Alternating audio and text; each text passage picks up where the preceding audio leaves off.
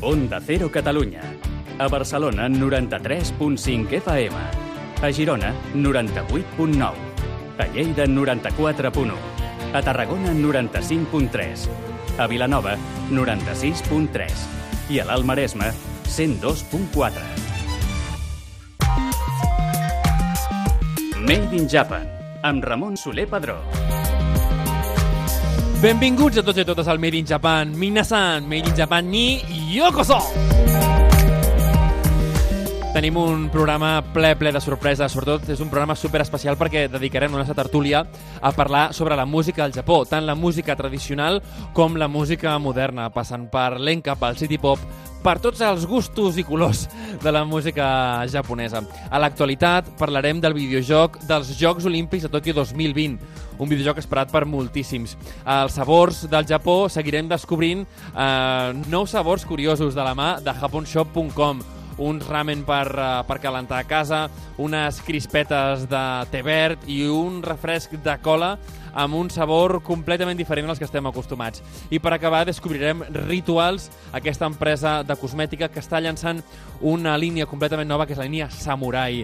Cosmètica per homes, eh? Vull dir, la cosmètica ja és per tothom. Així doncs, comencem el Made in Japan. Hajime Masho! A Onda Cero Catalunya, Made in Japan, amb Ramon Soler Padró.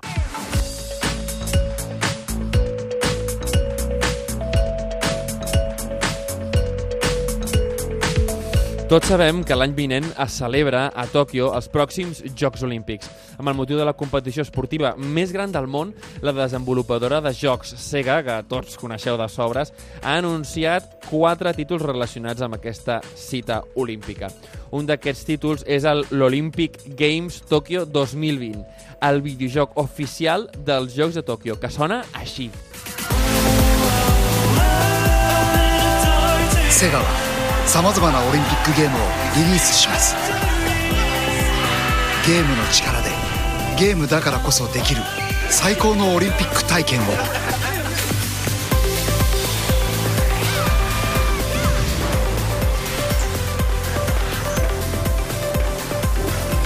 I eh, doncs tenim la sort de que per parlar-nos d'aquest videojoc i del món gaming al Japó eh, contem amb el Daniel Quesada, que és coordinador de hobbyconsolas.com, una de les revistes de videojocs de referència a tota Espanya. Bienvenido, Daniel, al Made in Japan. ¿Cómo estás? Hola, ¿qué tal? ¿Cómo estáis, chicos? Pues mira, aquí genial, escuchando de fondo el tráiler del, del ya a tope, a tope con el deporte. a tope con el deporte desde los pulgares, desde los, desde los dedos, ¿eh? Está de coña esto. Oye, cuéntame, en primer lugar, ¿este nuevo videojuego de Sega supone algún tipo de innovación en lo que los juegos deportivos supone? Bueno, la verdad es que ya viene de una trayectoria de, de juegos así de deportivos y de crossover de Sega con, con Nintendo. Y la verdad es que la, la principal novedad que puede tener frente a otros juegos es que los personajes y los mundos de, de- de Sonic y de Mario eh, se mezclan con las disciplinas deportivas reales. Wow.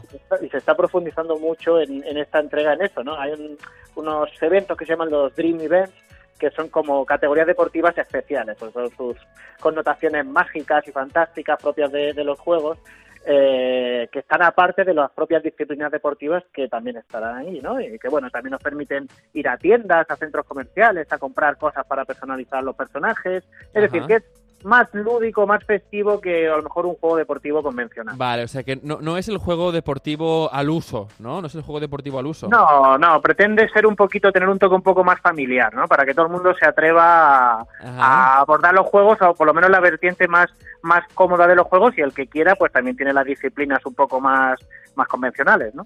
Vale, oye, eh, ¿va a suponer para Sega esto un bombazo que a nivel de ventas? Suele serlo, suele serlo. Además que Sega, pues bueno, ya no es la Sega que era en los años 90 que todos recordamos así con la Mega Drive Sí. y estas cosas. Y es verdad que ahora se está especializando en juegos muy concretos y eh, la verdad es que los juegos, lo de los Juegos Olímpicos suelen funcionar muy bien porque al final todo el mundo conoce los Juegos Olímpicos, ¿no? Y el que no esté muy metido en los videojuegos, pues le puede llamar la atención de decir, anda, mira, Super Mario y Sonic que eh, pegan un triatlón, ¿no? Pues mira, a todo el mundo le hace gracia. Y la verdad es que sí suele ser parte de su estrategia, sobre todo de cara al verano, ¿no? Que es una época un poco floja para los juegos, pero mira, en los Juegos Olímpicos eso es un comodín fabuloso. No, yo estoy viendo las imágenes eh, y la verdad es que sí que es un, un juego bastante luminoso, bastante de verano, ¿eh? No es un juego tan, oscuro y tal, ¿no? Es un juego, un juego que sí que apetece jugar quizás en verano con los colegas después de venir de la playa o de la piscina, ¿no? Tiene ahí un, un componente Sí. lúdico chulo. Eso es, eso es. Mm, Se trata de esos juegos que suelen llamar de pick up and play, de que tú, Ahí. sin tener conocimiento, en cualquier momento, con un par de pistas jugables, tú ya te puedes lanzar a ello y, y se trata de diversión sencilla y directa. Claro, y además hay el, el, el revival de Mario y Sonic, ¿no? Que esto sí siempre gusta, siempre gusta. Sí, sí, sí. A los que nos criamos un poco con estos personajes, pues eh, nos encanta. Oye, eh, antes a micro cerrado me comentabas, porque hablamos de videojuegos y me decías, oye, Ramón, la industria del videojuego en Japón ha bajado un poco, ya, ya no es lo que era hace unos años. Cuéntame un poco, ¿cómo están los japoneses en ese sentido? La, la verdad es que es una cosa muy particular, porque bueno, Japón siempre ha sido un universo aparte, ¿no? Lo que pasa que antes tenía la voz cantante en todo el tema de la creación de consolas, la creación de, de los propios videojuegos y, lo- y el resto del mundo se fijaba en Japón. Ahora es un poco al revés. Y es verdad que la recesión económica ha afectado bastante a Japón y a su industria tecnológica. Entonces, eso también ha afectado mucho a los videojuegos y siguen teniendo buena salud, digamos, pero ya no son el referente. Allí, por ejemplo, siguen funcionando muy bien los salones recreativos, las típicas máquinas recreativas que aquí ya no se ven en España, pues allí sigue habiendo edificios de cuatro plantas dedicadas a eso. Pero son máquinas diferentes, a lo mejor de colocar cartas para jugar, cosas así que les gustan mucho Sí, a ellos. eso sí se da mucho, sí es verdad. Sí, sí, sí, sí. En los recreativos que tienen ellos, ¿verdad? Eso es, eso es. Mientras que el resto, pues bueno, eh, siguen teniendo siguen teniendo ese ro- componente romántico de los juegos que vienen de Japón, pero ya no son los líderes.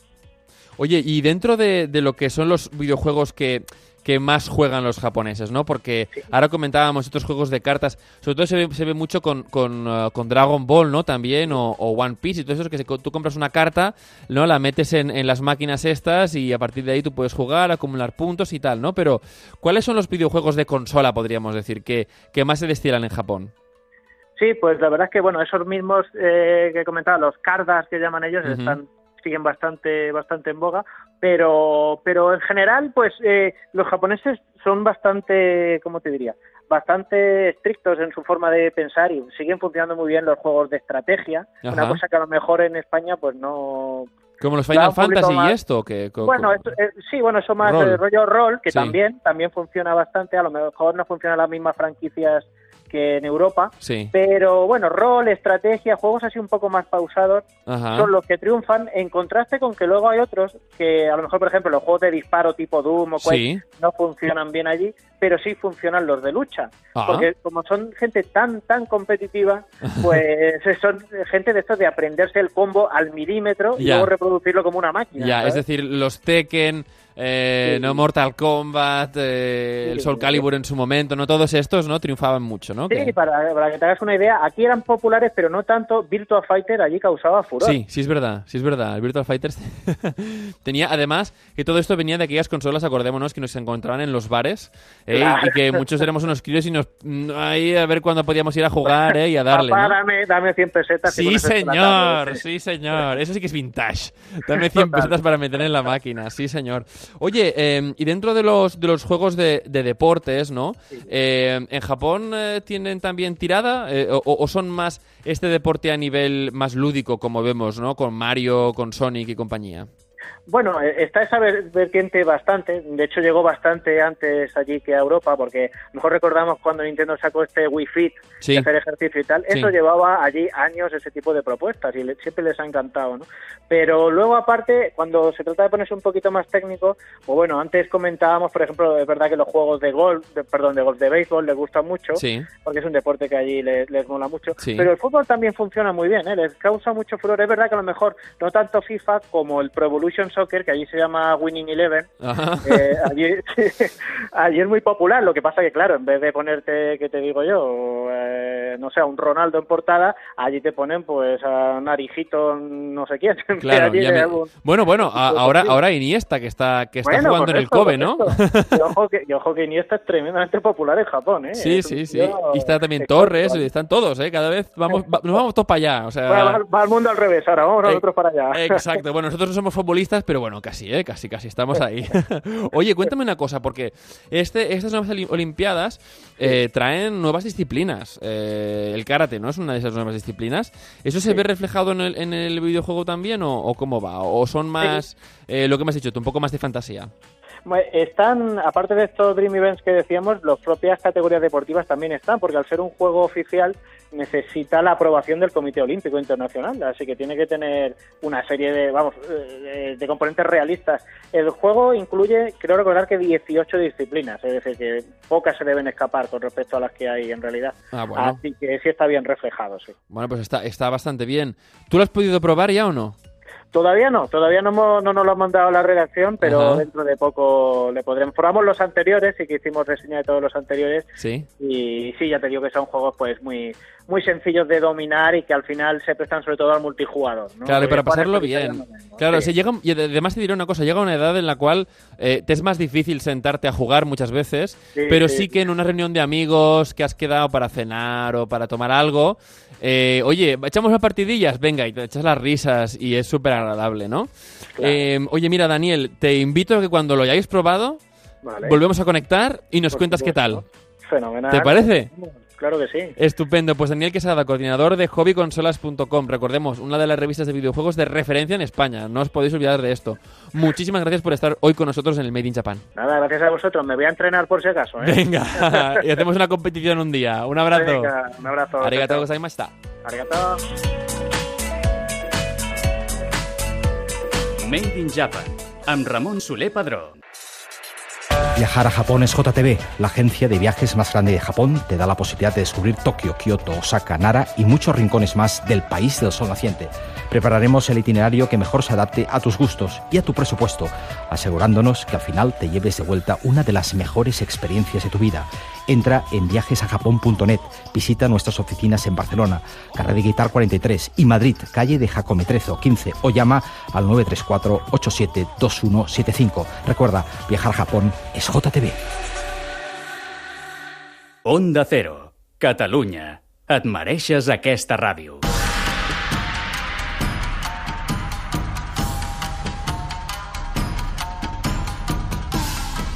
I ja la tenim aquí, la tertúlia Izakaya, aquell espai en el qual els japonesos, ja ho sabeu, perden la vergonya.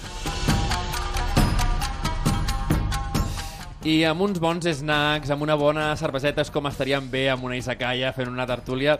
Malauradament a la ràdio eh, s'han de guardar unes formes, i ho fem, perquè així, així és com s'ha de ser. I avui tenim un programa super especial que a mi em feia moltíssima, moltíssima il·lusió, perquè parlarem de música japonesa. Per fi, per fi parlarem de música japonesa.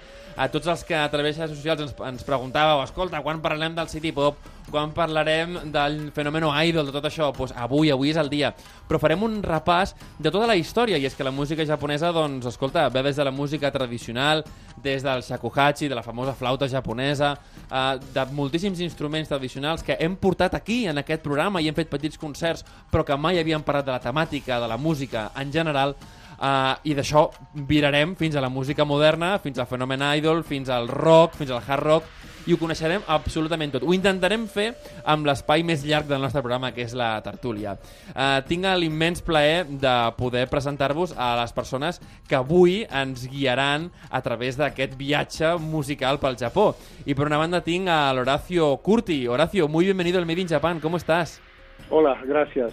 Eh, Ah, muy bien. ¿Preparado? ¿Preparado para, para este, este viaje de los sonidos de Japón o qué? Creo que sí, ya veremos. vale, vale. Te veo, te veo ahí positivo, con espíritu positivo. Y también tenemos a Tony Torres, que está hoy aquí en el estudio con nosotros. Bienvenido, Tony. Hola, bones, què tal? Què jo, tal? ven- jo venia per la cervesa, però no la veig aquí. Quasi abans, però... Cadascú venía por las sebas cosas, Sí. ¿eh? Cadascú venía por las sebas cosas. Va- Vamos a empezar un poco este, este viaje, eh, Horacio. Eh, dime un poco, eh, ¿cómo, ¿cómo empieza la música en Japón? ¿Cuáles son los, los orígenes de la música japonesa? ¿Tiene un, origen propio de Japón? ¿Viene de China? ¿Viene de Corea? ¿De dónde, de dónde viene la música tradicional? Bueno, la música japonesa es japonesa de alguna manera, pero es cierto que tú mencionas algunas cosas que son muy fundamentales y es la influencia que ha tenido eh, especialmente China, China y Corea, pero especialmente China, en, la- en el proceso de creación de aquello que hoy entendemos como música clásica o tradicional japonesa. Ajá. Eh, de hecho, eh, quizás el, eh, uno de los puntos centrales sería la música de la corte, que, que se crea en Japón a partir de la música china de la corte y que importan de China los instrumentos con los que se hacía esta música Ajá, y no ajá. solo la música. Y que son los ancestros de los instrumentos que hoy en día son conocidos como tradicionales japoneses, salvo el shamisen, que, es- que también se origina a partir de un ancestro del continente, pero que entra por un camino diferente en las, por las Ryukyu, por, por donde está Okinawa, digamos. Exacto, sí, no, no, por, por, y y además eh, tenemos un corte súper chulo de los Yoshida Brothers, ¿verdad? Que son unos hermanos famosísimos eh, por, por llevar el, el, el shamisen por todo el mundo. Adelante, escuchemos esto.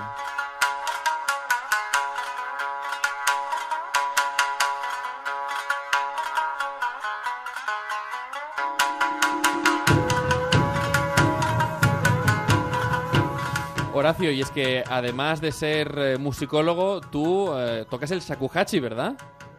Sí, correcto. Cuéntanos, cuéntanos, ¿cómo es esta flauta japonesa, no? ¿Qué, qué sonidos tiene? Aunque creo que lo escuchamos un poco de fondo, quizás, ¿no? Sí, no, no sé si este es eh, un, shakuhachi es o la un shinobue. esta, ¿no? Ajá. Sí, ajá. puede ser que sea un shinobue.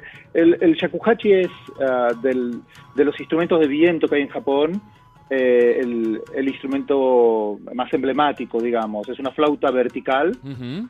de bambú que tiene cuatro agujeros adelante para digitar y uno atrás y que tiene una embocadura abierta, es decir, no se mete dentro de la boca como una flauta dulce, Ajá. sino que es más como si fuese una especie de botella de cerveza, esta de que hablaban antes, eh, que, que- que se sopla eh, como en una embocadura abierta. Y es un instrumento que estuvo, se origina a partir también de, de la música de la corte, pero que se hizo, digamos, en su forma actual y se hizo famoso en manos de un grupo de monjes budistas zen que la usaban para meditar.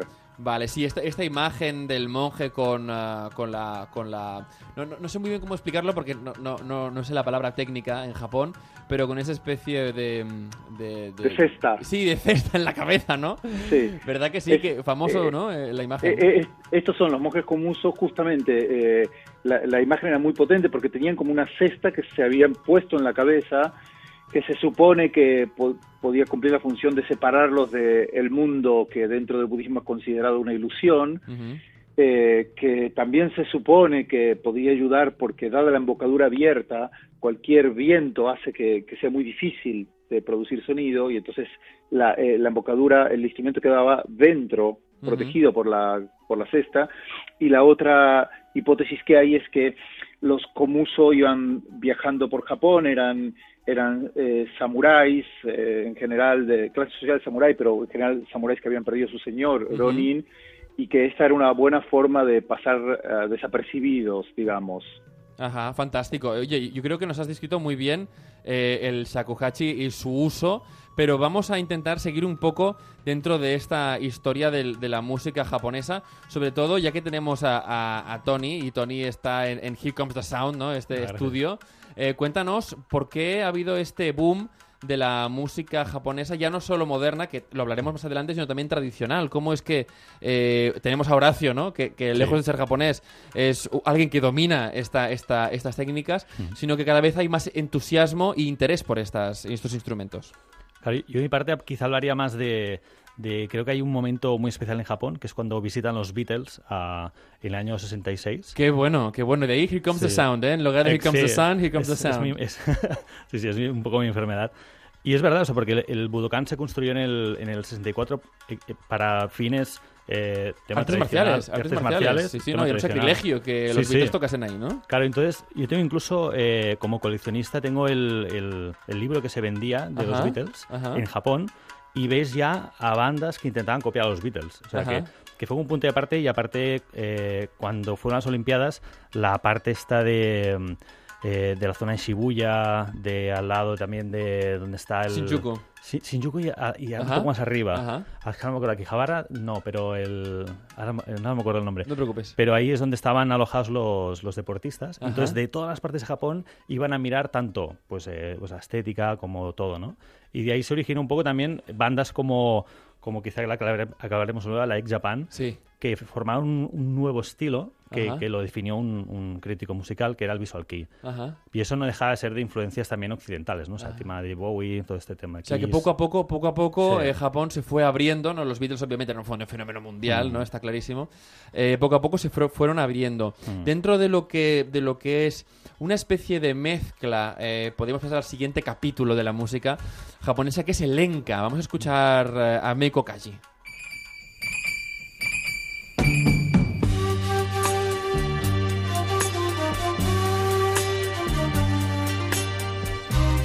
A los cinéfilos atentos porque seguro que suena esta canción.「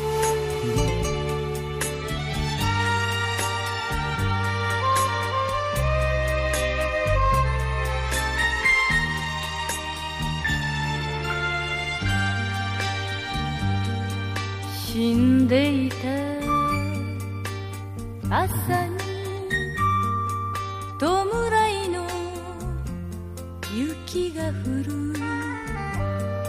はぐれ犬の遠吠え下駄の音きしむ」「 Bueno, a ver, ¿qué película trae este temazo de Meiko Kaji? ¿Alguno? ¿Kill Bill? Sí, hombre, Kill Bill, Kill Bill, Horacio, ¿la tenías en el radar o qué? Sí, sí, sí, la tengo escuchada. Sí, Kill Bill justo en el momento final, ¿eh? cuando, cuando hay la, la última batalla de la primera de las películas. A partir de ahí, pues, pues sale esta canción. Eh, ah, ¿Me podrías describir un poquito esto de la, de la, del Enka, el, el mundo Enka de la canción Enka? ¿Cuándo sale? ¿Por qué? Eh, Horacio, ¿tienes un poco idea de cómo funciona todo esto? Eh, la verdad que el Enka no es una de las cosas que, que más controlo, pero, pero es una época en la que está esta influencia occidental de la que hablabas y el, y el hecho de comenzar a cantar cosas eh, de rock, eh, primero en inglés, después apropiarse y utilizar su propia lengua y entre todas las opciones eh, esta, esta corriente muy nostálgica, ¿no? Y muy de muchas canciones relacionadas con el sake como bebida y... ¿no? Como con el sufrimiento, con el amor y estas cosas. Bueno, como, como este de aquí, ¿no? Adelante. Sí. Yo, creo también, eh, yo estoy viviendo en Japón tres años, en, Sí. en el barrio de Asakusa. Sí. Eh, bueno, o sea, una especie de, bueno, de, de zona, de área, barrio sería quizá mal dicho. Porque si no pero esto los japoneses a veces es- hay que ser Son muy puristas, concretos, ¿eh? sí, Sí, sí. Y, y hay mucha cultura incluso de karaoke, que es solo de enka. Venga, sí, sí. Y a veces me parece que tiene eh, un, eh, o sea, un feeling muy parecido a lo que es el flamenco aquí en España. ¿no? Ajá. O sea, que hay muchos tipos a lo mejor de, de- de interpretar un enka y hay algunos incluso como más dolorosos, otros como más populares y no dejan de- también de decir historias y es interesante. Entonces ves tanto mujeres como hombres eh, que, que- que lo hacen, ¿no? De muy- verdad es que el mundo del Enka, además, eh, muchos lo relacionamos también con, eh, con el mundo de los Yakuza, ¿no? Porque muchas películas de Yakuza hay muchísimas bandas, eh, o acaban, ¿no? Bandas sonoras, pero acaban siempre con una canción de Enka así muy, muy nostálgica. Sí, Muy melancólica. Eh, pero realmente no, no podemos seguir en la historia, digamos, de la, de la música japonesa eh, sin hablar del jazz, ¿no? Porque el, el jazz para los japoneses es algo que quizás ha influenciado más la música también tardía o la música actual que a nosotros, ¿nos parece? Mm.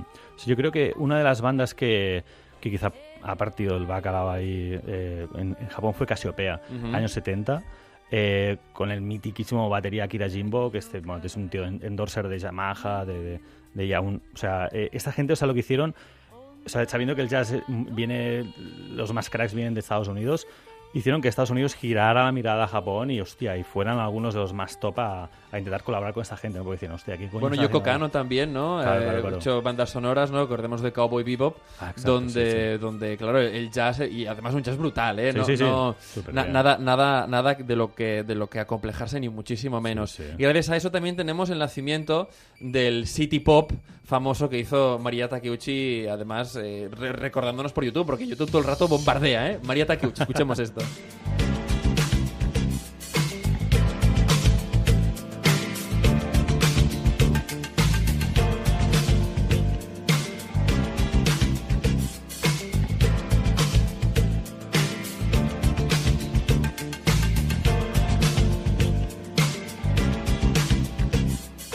Eh, no sé, Horacio, si estarás de acuerdo conmigo, ahora antes de que empiece a cantar María, que esto, este sonido suena súper moderno, ¿verdad? Hombre, totalmente. En- de todo lo que venimos hablando, sí, seguro. es súper actual, esta especie de funk con un poquito de jazz, eh, este beat que, que además, eh, oye, tenemos que recordar que estas son canciones de principios de los 80, eh, que, que aquí no se parecían en nada a lo que hacíamos, y cada vez más vemos, pues por ejemplo, artistas que, que están recuperando esta especie de funk, eh, a- un poco a la japonesa, y que suena así de bien.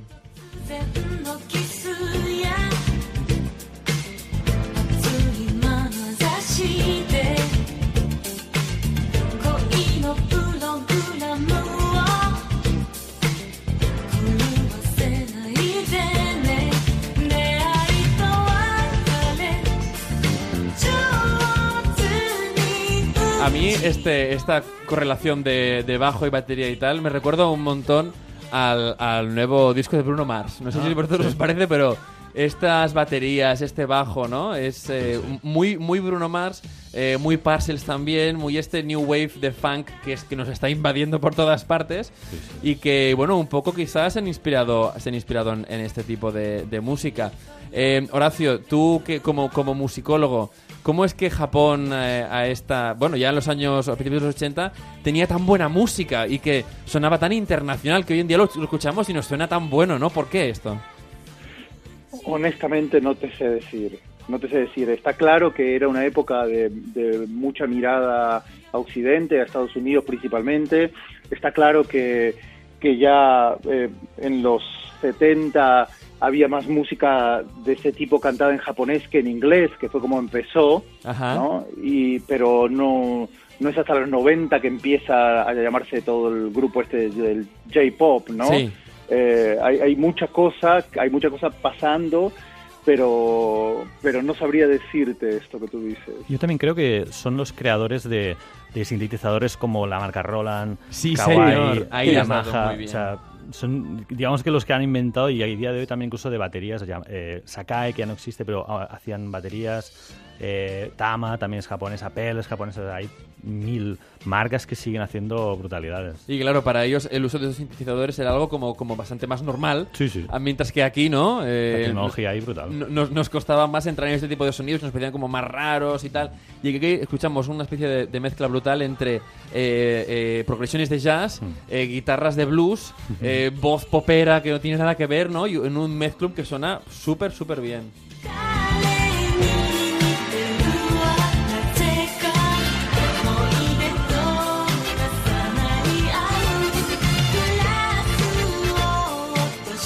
Os recomendamos muchísimo desde este programa y mira, esta es una de mis canciones favoritas, así que para quien quiera buscarla, que la busque en YouTube está, así que es public domain, ¿eh? Vamos a seguir, vamos a seguir con, ah, con la música en Japón y esta vez eh, voy a hacerlo con, con una petición y es que Tony me había dicho, oye, yo mm, creo que hay que hablar del, del J-Rock con ex Japan, así que adelante, escuchemos esto.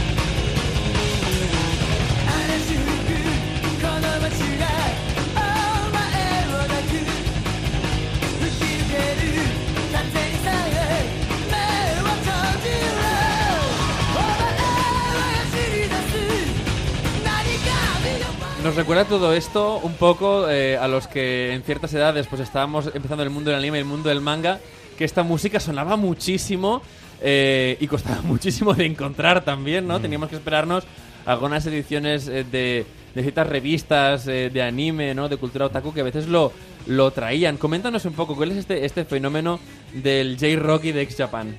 Like Japan, eh, mucha gente dirá que a lo mejor Visual Kei empezó con otras bandas, que sí que creo que es cierto, pero creo que el mérito a nivel internacional... El máximo exponente, ¿no? Yo creo que sí. Es como decir, mira, que ha implementado el ratón, aunque fuera otra persona y fue Microsoft, pues lo mismo. Y Japan, claro, aparte que tuvieron la figura por excelencia, bueno, primero con un compositor de la hostia como es Yoshiki, que es Ajá. este tío pues el que hace todo el tema de piano, la batería está tan rápida, las composiciones Pero de las tan canciones- clavada, ¿eh? tan Y, cla- y fi- fijémonos el tema de que las melodías, las melodías son extremadamente japonesas en realidad cuando se está cantando, ¿eh?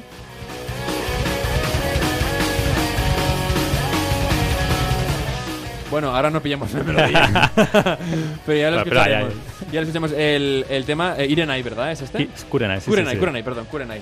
Eh, con este Kurenai, escuchadlo bien. Pero me gusta esta, esta, eh, este, este hard rock, eh, pero con melodías súper japonesas en realidad. Sí, sí. Que es, ¿no? Como O sea, lo más que pasó es tradicionales, ¿no? esta gente cuando eh, Guns N' Roses estaban en el, en el punto Sí. álgido, eh, llenaron dos días el, el Tokyo Dome.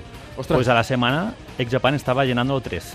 Tres. ¿Sabes? O sea, más que el top de, de Guns N' Roses. Más que Guns N' Roses, que en aquella época era, era Era enorme, ¿no? ¿no? Sí, sí, sí. Era enorme. Oye, Claro. eh, yo le quiero preguntar a Horacio, como, como es un tío que sabe mucho eh, a nivel de, de musicología de, de Japón, me parece muy, muy gracioso que, que, por ejemplo, aquí en España y tal, cuando hacemos, pues yo que sé, hacemos blues o hacemos rock y tal, eh, no, no traemos tanto eh, melodías como que suenan más eh, hispánicas, por así decirlo, ¿no? En cambio, en Japón, cuando meten, eh, no sé, pues estilos dis- distintos, a mí las melodías me siguen sonando a melodías japonesas, de pentatónica oriental, ¿no? Un poco de escala menor melódica, ¿no? Coméntame un poco esto, ¿por qué? ¿Por qué se da? ¿Por qué los japoneses siguen un poco teniendo esa línea tan par- particular suya? Hombre, yo pienso que, que la música japonesa no diría que es pentatónica en general, pero es cierto que tienen algunas escalas que se usan mucho en músicas populares o músicas folclóricas, ¿no? El mío, la música okinawense, por ejemplo, tiene algunas de estas cosas, y que son cosas que son muy cercanas o son muy del territorio del que beben las nuevas músicas Ajá. muchas veces. Y en ese sentido, pienso que por eso hace reminiscencia a estos elementos. Pero si, si escuchamos músicas de las que diríamos más clásicas japonesas, ujú. no nos van a sonar a japonesa en ese sentido melódico Ajá. que tú mencionas. Ajá.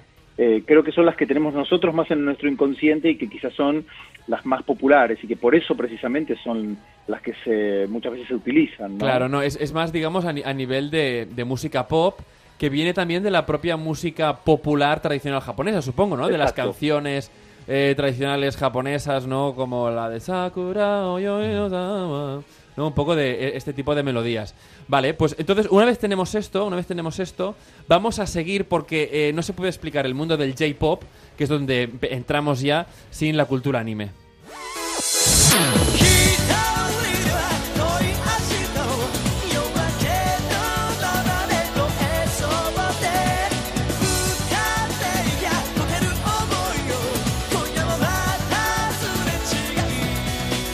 TM Revolution, eh, una banda que, que, bueno, que desconocida por, por todo el mundo hasta que, aquí al menos aquí en España o, o en Occidente, hasta que llegó el famoso anime Rurouni Kenshin, que además aquí en España nos lo bombardeaban por las mañanas cuando tomábamos nuestros cereales antes de ir al colegio, ¿no? O antes de ir al instituto o a la universidad. Y, ah, eran, bueno, nos teníamos ahí enganchados y cuando se acababa el capítulo, ¿no? Teníamos, eh, teníamos este Heart of Sword de TM Revolution.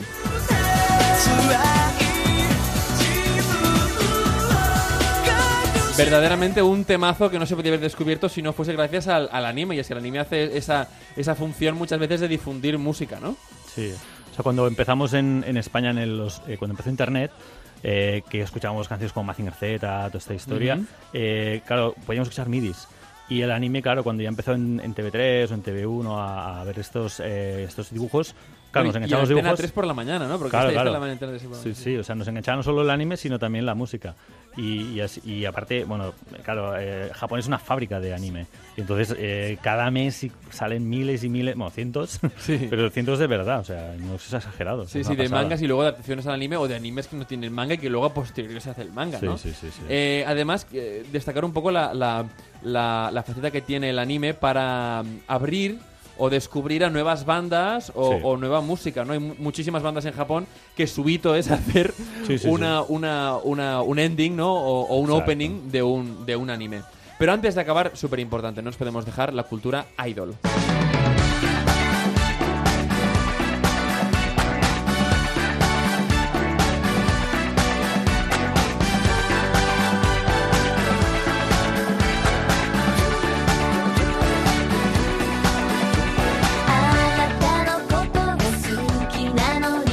Porque Fran desde el control me decía, son el- los Tony Manero japoneses.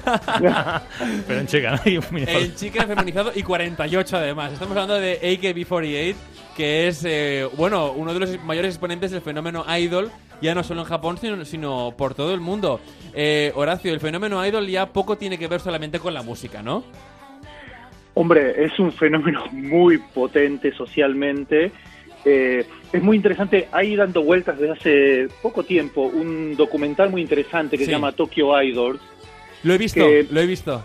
lo Alguien me dijo que está en Netflix. Sí, lo he visto, eh, lo he visto. Que hace una reflexión muy interesante sobre el, el fenómeno social, ¿no? Lo que significa eh, estas cantantes que van desde niñas hasta adolescentes grandes Sí. eh, y seguidas principalmente por hombres, muchas veces hombres adultos Sí. eh, grandes, y toda la, la relación entre ellos y todo lo que socialmente significa. Es, Ujú. es muy interesante. Bueno, también para, para mucha gente, digamos, toda la reivindicación del mundo adolescente, no solo para las idols femeninas, sino para eh, los idols masculinos, que ahora también con el, con el K-pop, eh, que también lo está petando por todo el mundo, Ah. se reivindica mucho, ¿no? Una, una faceta, digamos, de, de, de hombres, que ahora, por ejemplo, lo estamos, lo estamos viendo aquí con unos folletos que trae, que trae Tony, que muchas veces eh, los hombres no, no son tan... eh, eh, bueno, no, no se reivindica esa faceta tan masculina como aquí tenemos, ¿no? De, del varón, sino que son mucho más aniñados o mucho más una adolescencia más impuber de gente que a lo mejor tiene 25, 26, 27, 28, 29, 30, ¿no? De, de reivindicar pues esa pureza, esa inocencia, ¿no? Dentro del, del mundo del mundo del idol. Sí, porque realmente esto que estamos mirando ahora son todos chicos. Sí, sí, Como no. el guitarrista de, de Versalles o toda esta gente que eh, visten como chicas. O sea, juegan mucho con el tema andrógino. Por eso decía antes lo del Dave Bowie, que, que también fue súper importante en la cultura japonesa, que aún hoy en día se sigue. Y no, También y- es verdad que el, el visual que ya no se puede comparar con, con los 90, ¿eh? porque ha bajado mucho y lo puedes encontrar mu- lo puedes encontrar un fenómeno muy gordo, pero más en clubs pequeños, con lo cual es incluso más espectacular. Vale, porque sigue como más puro, ¿no? De alguna manera. Sí. Imaginaos lo que empezó Bowie en su momento, Sí, sí. que aquí se ha seguido bastante menos. Ya, ya, ya. Bastante menos, pero que en Japón el éxito que ha tenido, ¿no? 気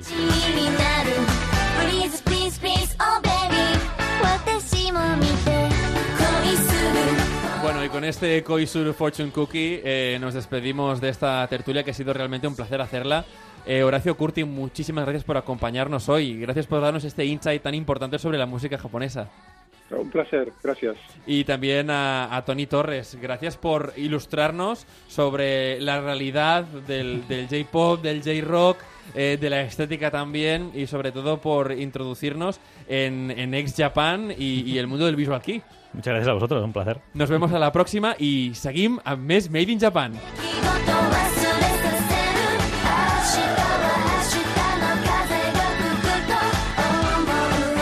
Si ets un entusiasta de la cultura japonesa, entra a Onda Cero, unes, barra Catalunya i descobreix Made in Japan amb Ramon Soler Padró. Onda Cero Catalunya. A Onda Cero Catalunya Made in Japan, el programa sobre la cultura japonesa. I uh, seguim el nostre programa amb una de les nostres seccions preferides. I és que si ets un foodie del Nihon Ryori, que tot això, eh, dit, sona molt, molt cool, però per traduir, si ets un apassionat de la gastronomia japonesa, aquesta és la teva secció, els sabors del Japó. I uh, per fer una setmana més, contem amb el nostre estimadíssim Raúl Carda de japonshop.com. Raúl, muy bienvenido al Made in Japan. ¿Cómo estás? Muy bien, muchísimas gracias. Oye, eh, tenemos aquí um, la cajita que nos traes cada semana, que es- estamos todo el equipo esperando a Nos ver qué gusta, ¿eh? cosas tan chulas nos traes. Pues sí que nos gusta, sí. Y tenemos como siempre tres productos que en realidad son como tres y medio, ¿no? Pero, pero bueno, el, el que, el que creo que además tiene como muchísima, o puede tener muchísima pegada, ya que empezamos a, la- bueno, así época primaveral, veraniega y tal, es este refresco de cola, de Coca-Cola, bueno, no diremos mucho la marca, ¿vale? Pero que es, eh, que el título es Peach Momo, ¿eh? que es una edición solo japonesa de melocotón, Peach Momo. Cuéntanos, esta edición especial, ¿de dónde sale? Es una edición especial eh, de, de limitada, o sea, eh, la, han, la han lanzado para lo que es la primavera, para Ajá. cuando el melocotón se supone que ya es temporada del melocotón rosado en Japón, y ha sido todo un, todo un evento porque Coca-Cola fue la primera vez que sacó un refresco, bueno, su, su refresco clásico con un sabor adicional que es muy tradicional para los japoneses, que es el melocotón rosado, el Ajá. momo. Ajá. Entonces ha sido todo un evento en publicidad. en- de hecho, eh, han tenido que sacar una reedición O sea, Tan, tal ha sido el triunfo, ¿no? Que han tenido que sacar una reducción. Sí, pero también es limitada, o sea, eh, tres meses y se ha retirado ya, ya no se fabrica. Oye, pero qué bueno que vosotros lo, lo- lo traigáis esto. Además, quiero dar una, una curiosidad, que esto a la gente le va a dar un poco de, de insight sobre lo japonés que es esto.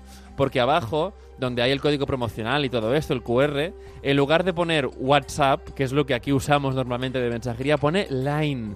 Line, que sí. el Line es el WhatsApp que se usa en Japón, más que se usa mucho WhatsApp, pero son más de usar el Line, ¿no? Con lo que imaginaos, aparte de obviamente toda la nomenclatura y tal que está en japonés, que digamos los códigos promocionales son para el Line, o sea, no son ni para el WhatsApp. Y Un Genial. detalle, Ramón, un Dime. detalle sobre esta, este refresco de cola. Eh, se lanzó para coincidir con el Hanami. O sea, Vaya. para, Ajá. Sí, pues para disfrutar, eh, pues eh, los japoneses hacen como picnic, picnics, observando lo- eh, la floración del sakura, de los cerezos en flor. sí, sí. Entonces sacaron esta edición pensando en ello. De, además, todo lo que es el envase más recuerda mucho a los Sí, tengo que decir de- que el, el- el envase es chulísimo. El envase es chulísimo, lleva, lleva hasta el final de la botella, con lo que lo recubre completamente. Y además, otra cosa que me encanta de los japoneses, y es que para reciclar mejor, como ellos reciclan mucho, tiene para sacar el, el envoltorio, ¿verdad? Y para poderlo separar a la hora de reciclar, ¿eh? que ellos son muy cuidadosos con esas cosas. Sí. Sí, sí, oye, no, realmente, fantástico. Vamos a seguir, va, porque también me has traído una battle oferta, que esto me hace mucha gracia como lo, como lo llamáis.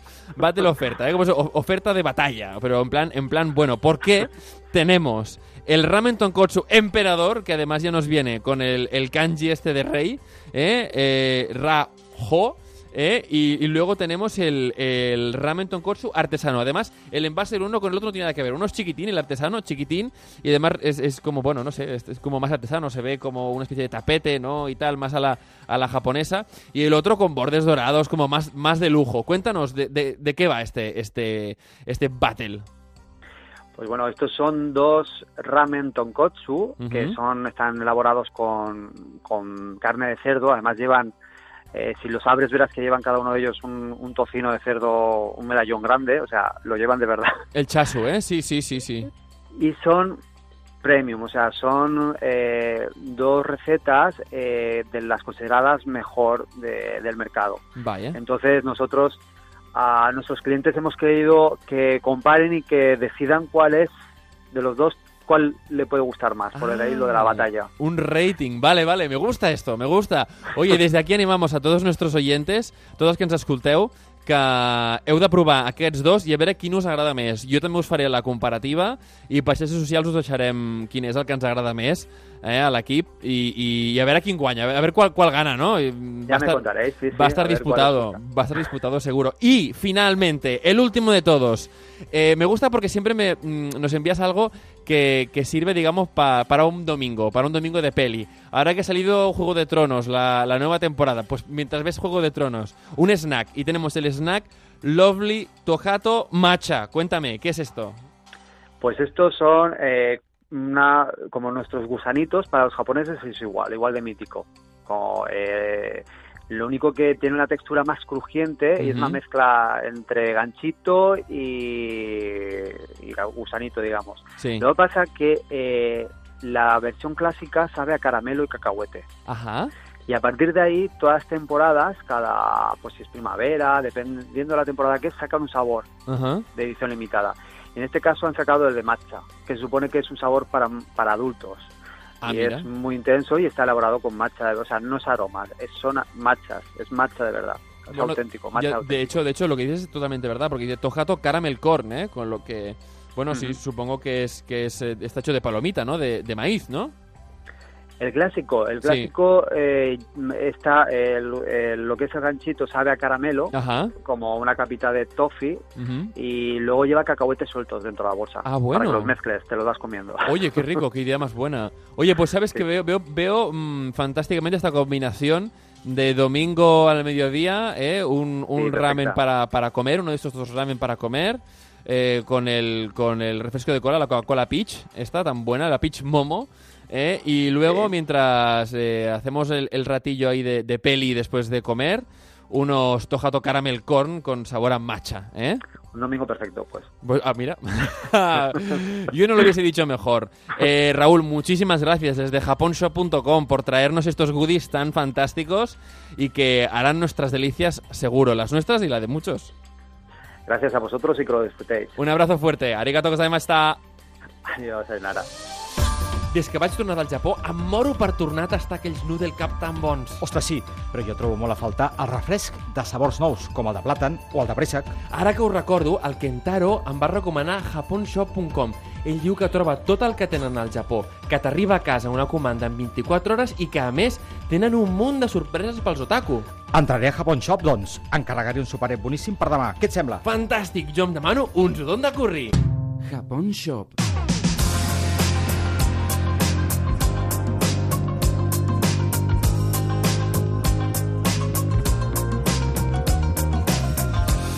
I a la secció d'emprenedoria volem eh, parlar amb una empresa que ha tret una nova línia de cosmètica per home.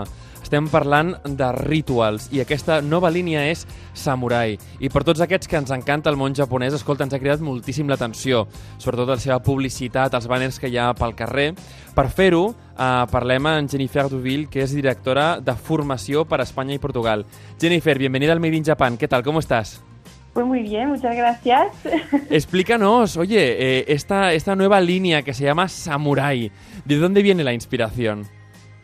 Pues eh, nosotros eh, es, eh, en, en Ritual lo que hacemos es que nos inspiramos muchísimo en, en las tradiciones, en las leyendas, en, eh, en todos estos rituales ancestrales y, y con esto nos ayudamos a crear nuestros productos. Eh, en el caso de Samurai, eh, nos hemos inspirado en estos guerreros japoneses que, que prestaban pues una gran atención a su, a su apariencia personal y sobre todo que eran muy conocidos por su por su aseo, ¿no? Es- pasaban horas y días eh, pues preparándose, afitándose el cuerpo entero. Claro, también de cara al Eh, combate. Era para ellos muy importante que si acababan muertos, que su cadáver oliese bien. Esto es muy macabro, pero a los que nos gustan los samuráis, esto, esto sí, sí, era algo, algo que se destilaba bastante.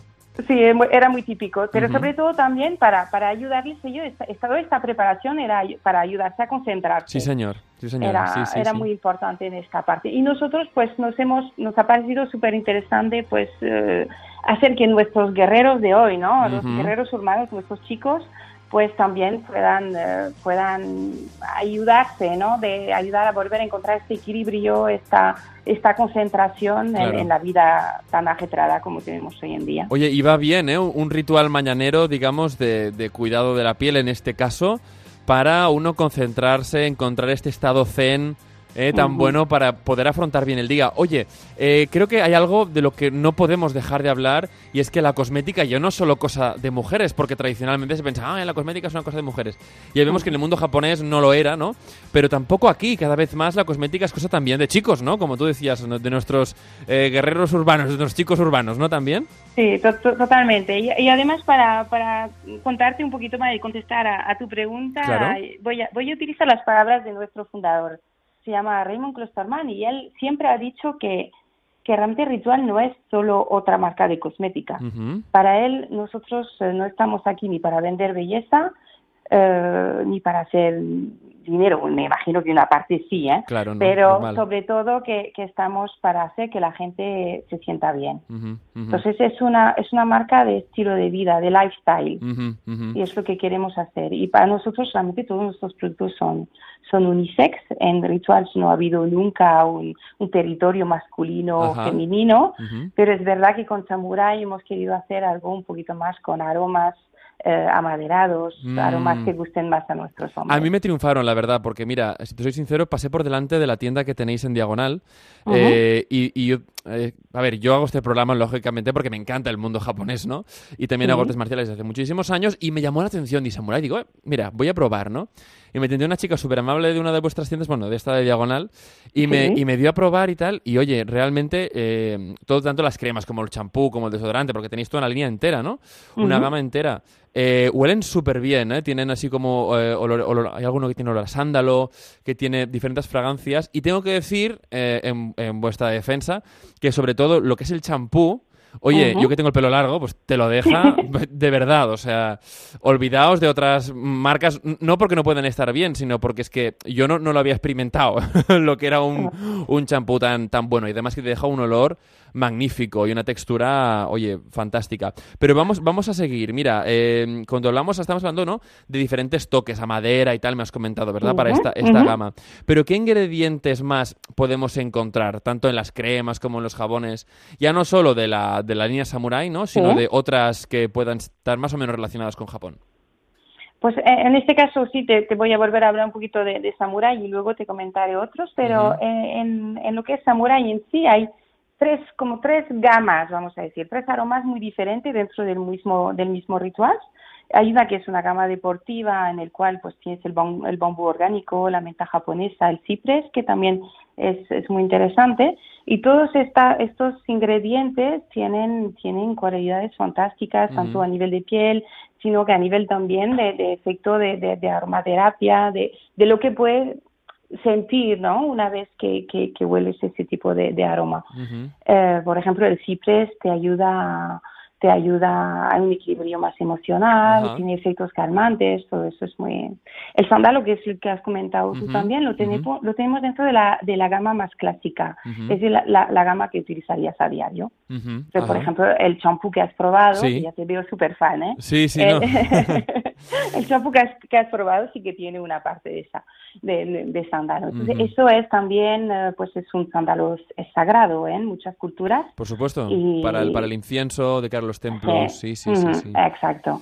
Y, y te ayuda a tomar conciencia de ello. Es- no, realmente está, está muy bien. Y la parte de aromaterapia puedo dar fe de que existe. ¿eh? Es decir, Mm. tiene unos aromas buenos que te ayudan muchísimo tanto a desconectar a final del día como a centrarte al principio del día. Centrarte, ¿eh? que, que no quiere decir, como decimos en catalán, atabalarse, ¿no? Hacerse un lío y estar así nervioso, sino a estar al zen, ¿eh? estar concentrado. Me hablaste Sí. también del chado, ¿eh? de, de este ca- Mm. camino del, del té. Explícanos Sí. qué es esta gama del chado. Shadow es nuestra edición invitada para esta temporada, para esta primavera-verano. Eh, siempre lanzamos una, un ritual nuevo y efectivamente en este caso significa ceremonia del té en Japón. Y mm, para, para esta ceremonia ca- cada momento es es súper importante el momento de preparar un té, eh, desde la temperatura del agua, eh, la cantidad de, de tiempo que vas a dejarle el, el té infusionar, eh, cuántas vueltas le vas a dar a la taza, todo eso es súper, súper importante para, para esta ceremonia en sí. Y nosotros nos hemos inspirado en esto para, para ayudar a, a centrarnos un poquito, ¿no? A- ujú. A, a este arte de la atención que se ha perdido también, porque vamos tan tan locos haciendo todo que El ajetreo, que- ¿no? El ajetreo ha destruido la atención, ¿no? Un poco. Exactamente. Entonces ahí con eso nos ayuda nos ayuda un poquito a volver a centrarte, eh, inspirarte en vivir cada momento, eh, buscar con, vivir momento con más Claro. profundidad, con armonía y todo eso. Claro.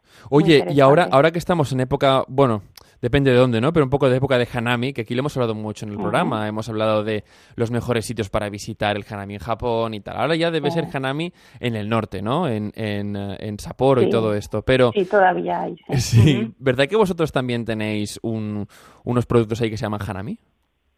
No se llama Hanami, pero nos Ajá. hemos inspirado en, en, en Hanami porque se llaman, se llaman Sakura. Sakura, perdón, perdón, perdón. Sí, fallo sí, mío, sí. fallo mío. No, no, pero Sakura significa flor de cerezo en japonés, así que estás, estás muy cerca. Y, y es verdad que nos hemos inspirado en esta ceremonia de Hanami para, eh, sobre todo en la, en la, tradición ¿no? de los japoneses en visitar estos eh, campos de, de, de flores, bueno, de, de cerezos en flor, que es, precioso. Y lo bonito de esto es que tiene una tiene un simbolismo muy profundo, porque como sabes, esta, esta belleza, esta, este en flor dura muy poco. Es muy efímero. fugaz, Es Ujú. muy efímero. Ujú. Y, y para el japonés eso representa la belleza de la vida. Bueno, tú sabías que los samurái se comparaban con una flor de cerezo porque su vida era intensa y breve. Exacto, Así pues que ahí, mira. ahí vamos, ahí Ajá, vamos. Y es, es la idea, justo, que, que es tan poquito tiempo, eh, el tiempo de vida que tenemos, que, que tenemos que vivir cada momento al máximo y aprovechar y vivir cada momento de ellos. Eh, Entonces, recuérdame, ¿dónde tenéis tienda en Barcelona? Uf, tenemos por, por casi Por todo partes. Barcelona. Da- dame tres, Eh, va. Pero eh, Rambla, eh, Porta del Ángel, tenemos, ya está en el corte inglés, Y Diagonal, ¿eh? encontrarnos, Diagonal, eh, tenemos eh, Flau, tenemos muchísimas. Por todas partes. muchísimas, Sí, y, y míralo en la, en la página web. Y mira de Espera, página muchas. web, claro que sí, que siempre se puede pedir Sí. online. Sí. Vale, pues Jennifer Dubil, directora de formación para España y Portugal, bien merci. Merci a toi. A la próxima, muchas gracias, hasta la próxima. Adiós. Arigato. A Onda Cero Catalunya, Made in Japan, el programa sobre la cultura japonesa. I fins aquí el Made in Japan d'aquesta setmana. Malauradament no tenim temps per més, però ja sabeu que si voleu seguir aprenent sobre cultura japonesa, aquí teniu casa vostra. Això és el Made in Japan i ens veiem la setmana que ve. Mataraixo! A Onda Cero Catalunya, Made in Japan, amb Ramon Soler Padró. Onda Cero Catalunya, la teva ràdio.